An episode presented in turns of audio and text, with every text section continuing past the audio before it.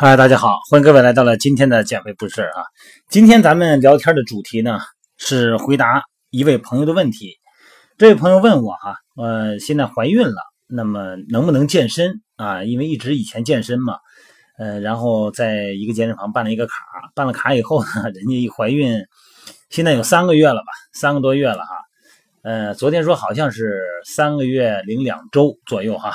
那么健身房呢，就会籍就找来了，说这样吧，您看这位女士，我给您延期一年行吗？您这段时间就别来了。然 后这位女士就急了，说这什么话呀？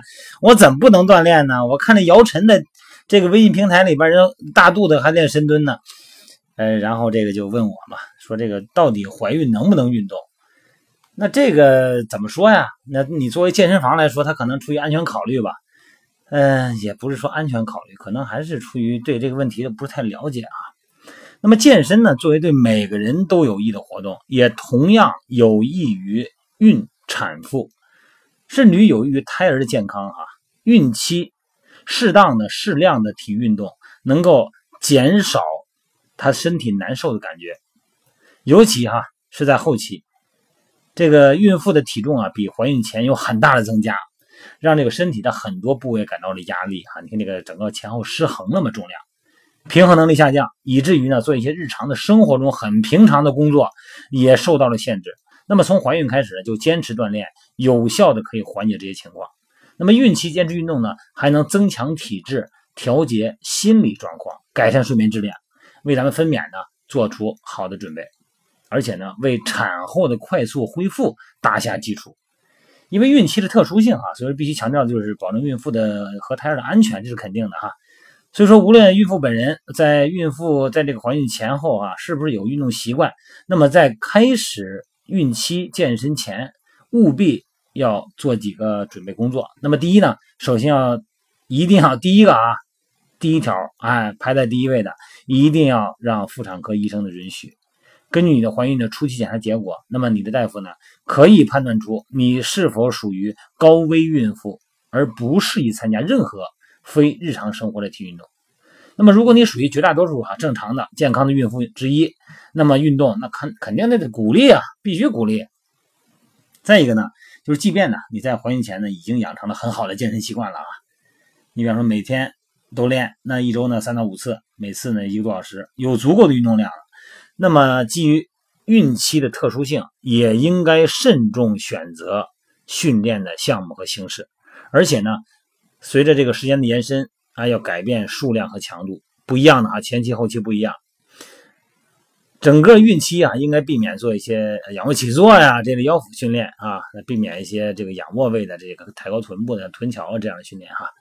呃，这个到十八周以后呢，避免任何仰卧位的训练。哎，因为这个胎儿和子宫的重量在仰卧时呢，会压迫腰部主要血管，而影响给咱们的胎儿供氧啊。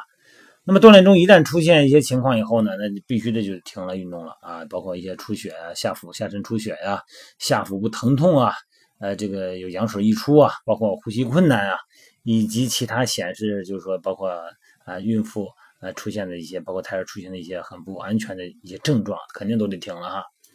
那么。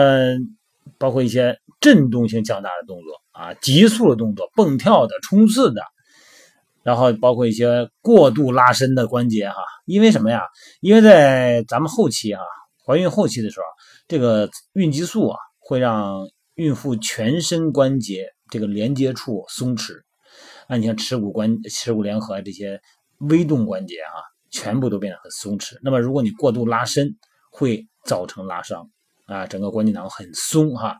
再一个要注意体温，你想这个天儿是现在都九月份了哈，哎，然后都快都快十月份了，天越来越凉了。运动的时候呢，因为这个说保温，因为运动是难免体温升高嘛。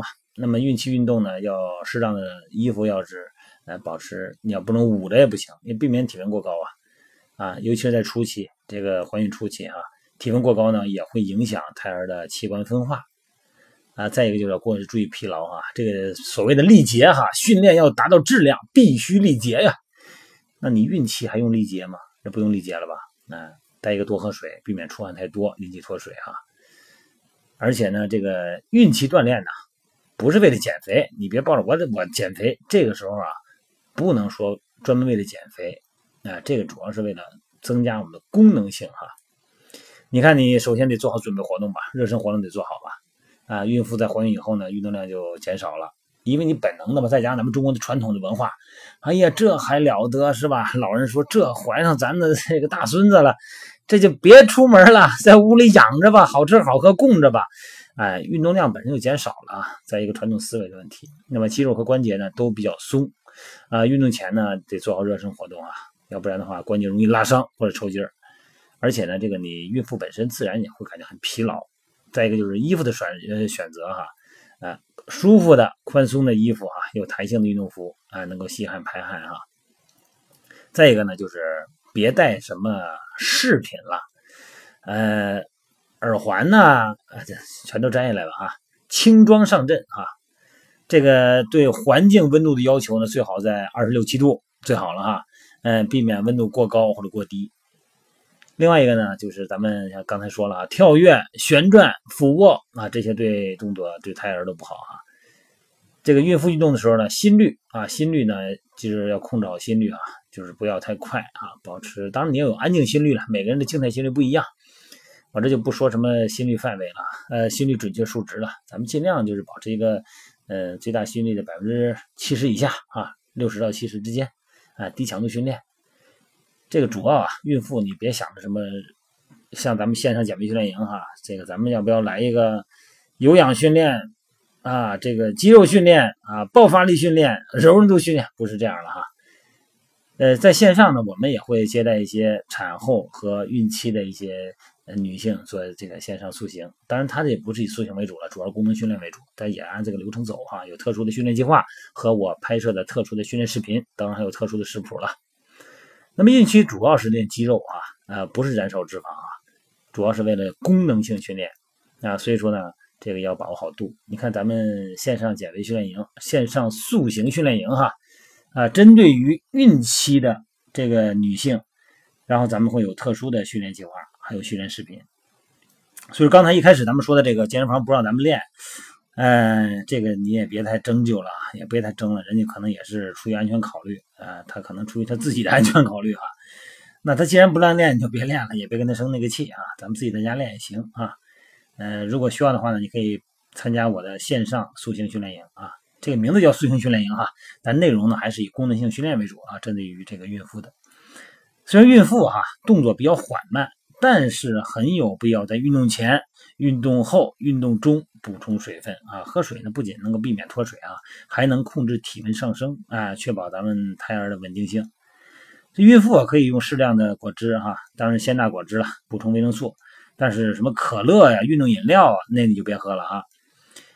运动强度一定要保证，因为这个准妈妈的血流量如果要是高的话呢，血管可能负荷不了啊。跳跃、震荡这类东西就别做了。那么在不同的时期，啊，要采用不同的训练方式。你比方说早期在十二周以前，啊，有节奏的这个运动节奏呢，一定要慢，要有节奏啊。